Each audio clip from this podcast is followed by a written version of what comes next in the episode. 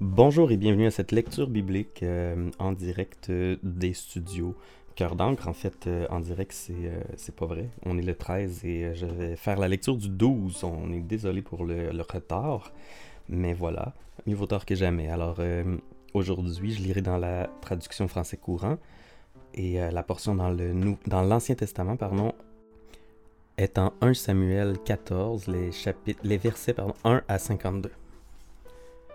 Un jour, Jonathan, fils de Saül, dit au jeune serviteur qui portait ses armes Viens, allons jusqu'au groupe de soldats philistins postés là-bas en face. Mais Jonathan n'informa pas son père. Celui-ci se trouvait alors à la limite de Gibéa, assis sous le grenadier de Migron, avec environ 600 soldats. Le prêtre qui se tenait là, avec les objets sacrés servant à consulter Dieu, était Ahia, fils d'Ahitoub et neveu d'Icabod. Icabod était un fils de Pinas et petit-fils d'Éhili, lequel avait été prêtre du Seigneur à Silo. Personne parmi les soldats ne savait que Jonathan était parti. Pour essayer d'atteindre le groupe de soldats philistins, Jonathan s'engagea dans un passage entre deux pointes rocheuses, appelées respectivement Bossès et Séné. La première se dresse du côté nord en face de Micmas, la seconde du côté sud en face de Geba. Jonathan dit à son serviteur Viens, allons jusqu'à ce groupe de Philistins païens. Peut-être que le Seigneur agira en notre faveur. En effet, rien ne l'empêche de nous donner la victoire, que nous soyons nombreux ou non. Fais tout ce qui te plaît, répondit le serviteur. Allons-y, je te suis comme ton ombre. Eh bien, reprit Jonathan, nous allons nous diriger vers ces gens et nous montrer à eux. S'ils nous disent Arrêtez-vous jusqu'à ce que nous soyons venus vers vous, nous resterons en place, nous ne monterons pas vers eux. Si au contraire ils nous disent Montez vers nous, nous monterons, car ce sera pour nous le signe que le Seigneur les livre en notre pouvoir. Les deux allèrent donc se montrer aux Philistins. Ceux-ci se dirent entre eux Tiens, voilà des Hébreux qui sortent des trous où ils étaient cachés. Ils interpellèrent Jonathan et son serviteur. Montez vers nous, leur crièrent-ils. Nous voulons vous raconter quelque chose. Alors Jonathan dit au serviteur, Monte derrière moi, le Seigneur les a livrés à Israël. Jonathan monta en s'aidant des mains et des pieds, suivi de son serviteur. Les Philistins tombaient sous les coups de Jonathan et le serviteur, derrière lui, les achevait. Cette première défaite infligée par Jonathan et son serviteur causa la mort d'une vingtaine de Philistins, tués sur un espace des plus restreints. Les Philistins restés dans le camp ainsi que toute la population des environs en furent terrifiés. La terreur s'empara même des postes de garde et des troupes de choc des Philistins. En plus, la terre se mit à trembler. Ce fut alors une immense panique. De Gibéa à Benjamin, les sentinelles de Saül virent cette foule de Philistins qui couraient dans toutes les directions. Saül ordonna à ses soldats Qu'on fasse l'appel, voyez qui est parti d'ici. On fit l'appel et l'on constata que Jonathan et son serviteur manquaient. Saül dit au prêtre Aïa Apporte ici le coffre sacré du Seigneur. Ce jour-là, en effet, le coffre sacré se trouvait au camp des Israélites. Pendant que Saül parlait au prêtre, le tumulte allait en augmentant dans le camp des Philistins. Saül dit alors à Aïa Inutile de consulter Dieu. Saül rassembla sa troupe et ils partirent au combat. Ils trouvèrent leurs ennemis qui se battaient entre eux dans un tumulte indescriptible. Des Hébreux, qui précédemment s'étaient soumis aux Philistins et qui participaient à leur expédition militaire, se rallièrent à Israël aux côtés de Saül et Jonathan. Tous les autres Israélites qui s'étaient cachés dans la région montagneuse d'Éphraïm apprirent que les Philistins avaient pris la fuite. Ils se mirent eux aussi à les poursuivre et à les combattre. C'est ainsi que ce jour-là, le Seigneur accorda la victoire à Israël. La bataille se déroula jusqu'au-delà de Bethavan.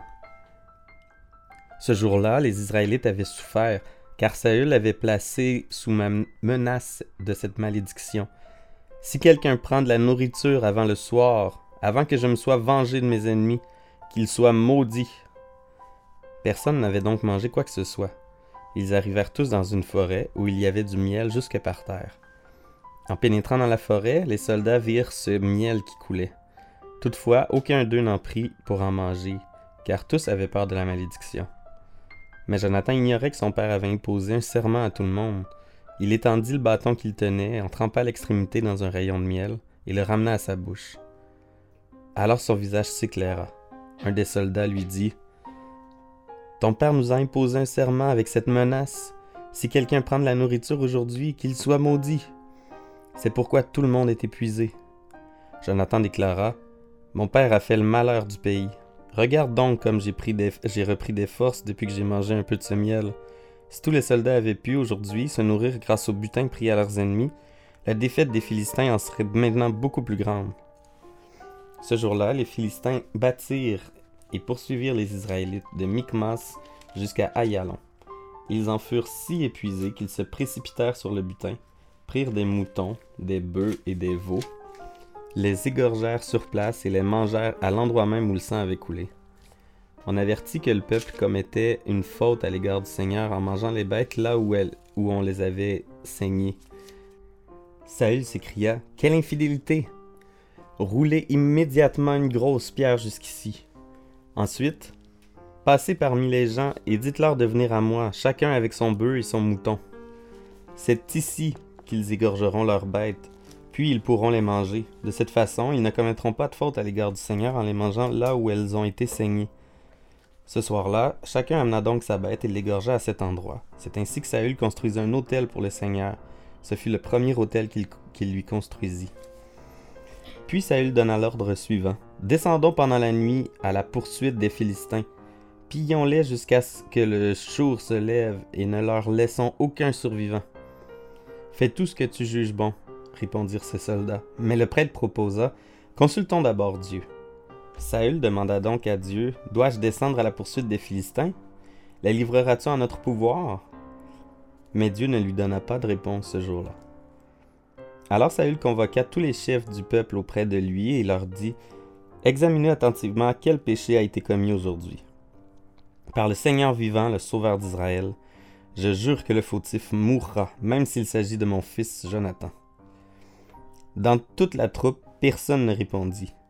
Saül reprit vous, tous les, Israélites, mettez-vous d'un côté, tandis que mon fils et moi nous tiendrons de l'autre. Fais comme tu l'entends, lui répondirent les soldats. Saül pria le Seigneur Dieu d'Israël, pourquoi ne m'as-tu pas donné de réponse aujourd'hui?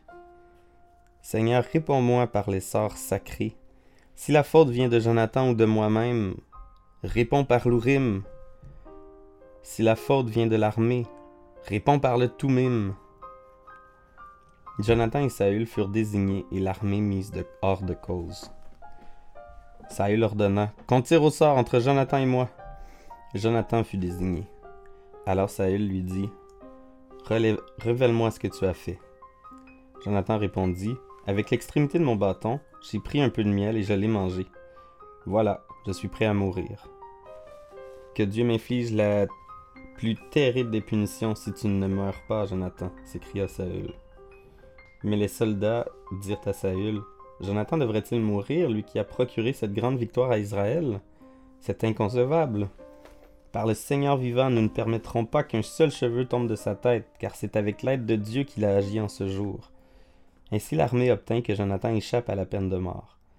Saül cessa de poursuivre les Philistins et ceux-ci retournèrent chez eux. Dès que Saül fut devenu roi d'Israël, il combattit tous ses ennemis d'alentour, les Moabites, les Ammonites, les Édomites, les royaumes de Soba et les Philistins. Dans chaque pas, il remporta la victoire. Un jour, il montra toute sa vaillance en battant les Amalécites et en délivrant ainsi Israël de ceux qui pillaient le pays. Saül eut des fils, Jonathan, Ishévi, et Malkishua, ainsi que des filles, Mirab l'aînée et Michal la cadette. Sa femme s'appelait Aïnoam et elle était fille d'Aïmas. Son général en chef s'appelait Abner et il était fils de Ner, l'oncle de Saül. En effet, Kish, le père de Saül, et Ner, le père d'Abner, étaient fils d'Abiel. Durant tout son règne, Saül fit une guerre acharnée contre les Philistins. C'est pourquoi, Dès qu'il remarquait un homme courageux ou vigoureux, il l'enrôlait dans son armée. Psaume 109 du répertoire du chef de chorale, psaume appartenant au recueil de David. Ô Dieu, toi que je loue, ne garde pas le silence, car des gens sans foi ni loi, des menteurs m'accusent. Ils répandent contre moi des calomnies. Leurs discours haineux m'assaillent de tous côtés. Ils s'en prennent à moi sans raison. Ils répondent à mon amitié en m'accusant, et pourtant je ne fais que prier. Ils me rendent le mal pour le bien, la haine pour l'amitié. Ils disent de moi qu'on le charge d'un crime, qu'un accusateur prenne place à sa droite, à l'issue de son procès, qu'il soit reconnu criminel et que sa prière devienne un acte coupable, qu'il ait peu de jours à vivre, qu'un autre prenne ses fonctions, que ses fils deviennent orphelins et sa femme veuve, que ses fils deviennent vagabonds et mendiants, qu'ils mendient loin de leur maison ruinée, qu'un créancier mette la main sur tout ce qui est à lui et que des étrangers à sa famille s'emparent de ses biens, que personne ne lui montre plus de bonté et n'ait pitié des orphelins qu'il laissera, que sa descendance s'éteigne, que son nom disparaisse dès la prochaine génération, qu'on rappelle au Seigneur les fautes de son père et de son grand-père, et que rien n'efface les péchés de sa mère, que le Seigneur s'en souvienne toujours, qu'il ôte du pays le nom de ces gens-là, car cet individu n'a eu aucun souci d'agir avec bonté, mais il a poursuivi un homme pauvre, malheureux, profondément abattu afin de l'achever. Il s'est tellement plu à maudire que la malédiction est venue sur lui. Il a si peu aimé bénir que la bénédiction s'est éloignée de lui. Il s'est comme habillé de malédiction. Alors elle est entrée en lui comme de l'eau, elle l'a imbibé comme de l'huile qu'elle le, couvre comme son vêtement, qu'il l'ait toujours sur lui comme sa ceinture. Voilà les agissements de ceux qui m'accusent auprès du Seigneur et qui me calomnient. Mais toi, Seigneur mon Dieu, agis envers moi par fidélité à toi-même. C'est ta bonté qu'il me faut. Sauve-moi. Je suis pauvre et malheureux au fond de moi, j'ai le cœur transpercé. Je m'en vais peu à peu comme l'ombre qui s'étire. On me chasse comme un insecte nuisible. À force de jeûner, je ne tiens plus debout. Les privations m'ont amaigri. Je suis la cible de leur moquerie. En me voyant, ils se secouent la tête. Viens à mon aide, Seigneur mon Dieu, puisque tu es bon, sauve-moi. Que ces gens le sachent, c'est toi qui as agi. C'est toi, Seigneur, qui as fait cela pour moi. Ils peuvent bien maudire, mais toi, tu bénis. S'ils m'attaquent, ils se rendront ridicules. Mais moi, ton serviteur, je serai plein de joie. Quant à mes accusateurs, que l'humiliation soit pour eux comme un manteau, que leur honte les couvre comme un vêtement. Je veux louer le Seigneur à pleine voix et l'acclamer au milieu de la foule, car il se tient à la droite du malheureux pour le sauver de ceux qui vont le condamner.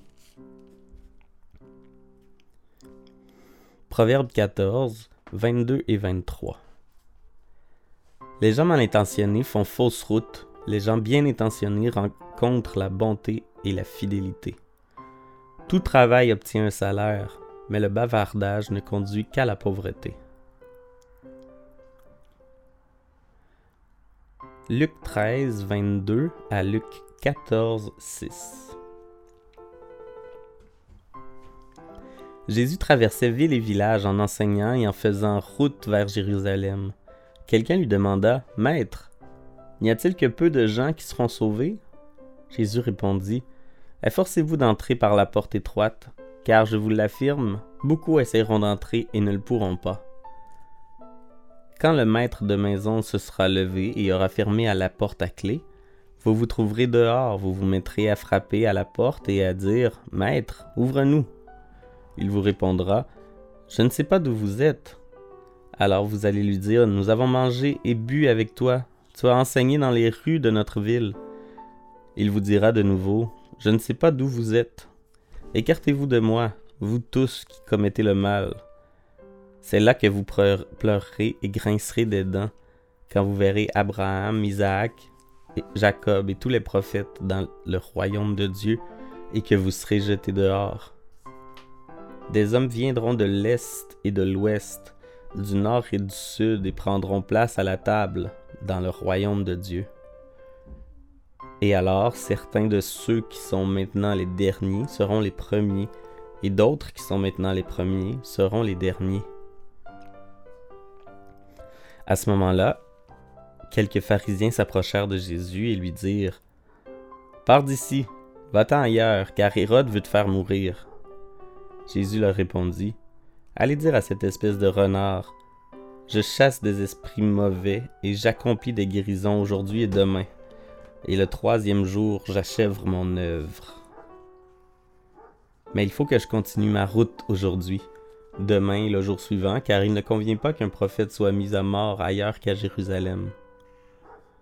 Jérusalem, Jérusalem, toi qui mets à mort les prophètes et tues à coups de pierre ceux que Dieu t'envoie?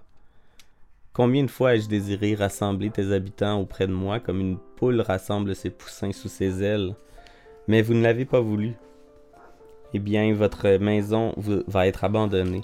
Je vous le déclare, vous ne me verrez plus jusqu'à ce que je vienne le moment où vous direz Que Dieu bénisse celui qui vient au nom du Seigneur.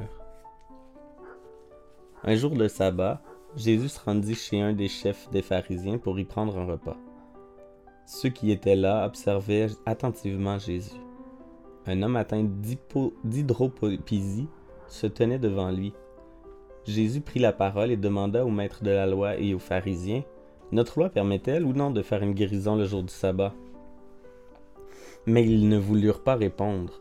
Alors Jésus toucha le malade, le guérit et le renvoya. Puis il leur dit Si l'un de vous a un fils ou un bœuf qui tombe dans un puits, ne va-t-il pas l'en retirer aussitôt, même le jour du sabbat Ils furent incapables de répondre à cela.